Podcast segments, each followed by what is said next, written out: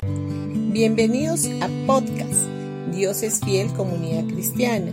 Los invitamos a escuchar el mensaje de hoy.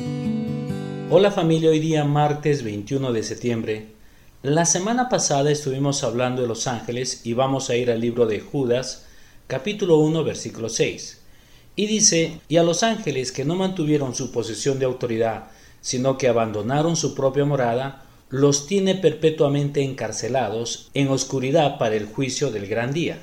Solo el ser humano tiene la oportunidad de salvación. Los ángeles anhelan ver esa gracia, pero no la poseen.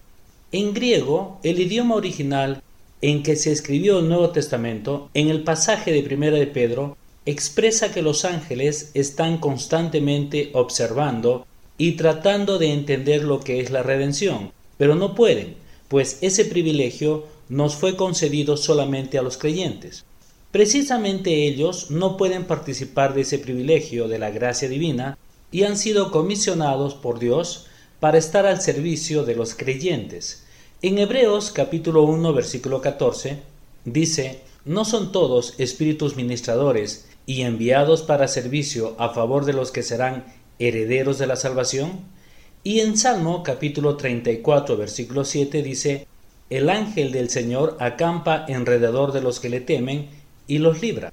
De acuerdo a lo que nos enseña la palabra, el ángel del Señor en el Antiguo Testamento es una preaparición de Jesús mismo. Y me agrada mucho ver que el salmista utiliza aquí el verbo acampar, pues eso da a entender claramente que Él mora y permanece a nuestro lado. El ángel del Señor no está a nuestro lado de manera esporádica, sino que habita en forma permanente para protegernos, traernos revelación y bendecirnos. En el original griego la palabra que en español se traduce como acampar es kahaná. Esta palabra implica también protección y resguardo. En hebreo cada letra y cada número tiene una simbología en especial, y esto hace que su significado sea aún más profundo. Las letras hebreas que forman el término kahana son la letra chet, que corresponde al dígito 8 y es representada por un cerco. La letra Num corresponde al número 50 y es representada por una semilla la cual nos habla de vida. Y la letra EHE corresponde al dígito 5 y nos habla de la gracia divina. En resumidas cuentas, cuando vemos la profundidad de lo que significa que Jesús mismo acampe a nuestro alrededor, somos realmente conscientes de que en Él tenemos vida, gracia y protección. Jesús, cuando estaba a punto de morir, sabía que tenía muchos ángeles a su favor, quienes podrían haberlo liberado de tal sufrimiento. Sin embargo, Él no hizo uso de ese privilegio y fue a la cruz para hacer la obra de redención a nuestro favor, tomando el lugar que nos correspondía a nosotros. Los ángeles anhelan algo que nosotros poseemos, pero ellos fueron por Dios comisionados para estar a nuestro servicio.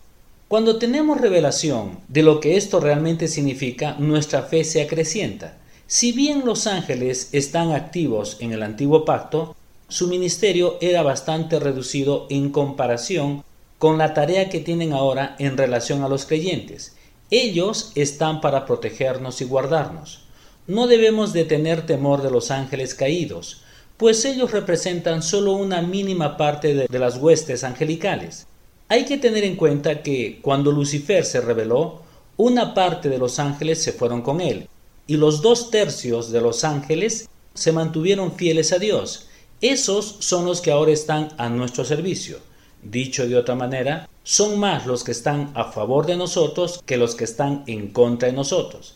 Y hay muchos creyentes que lamentablemente pasan mucho tiempo estudiando e indagando acerca del tema de los demonios, y eso les infunde temor y miedo. No deberíamos perder el tiempo haciendo eso, sino más bien ocuparnos en aprender más en profundidad acerca del Evangelio de la Gracia y todos los beneficios que éste nos concede. Bendiciones con todos ustedes y que tengan un gran día.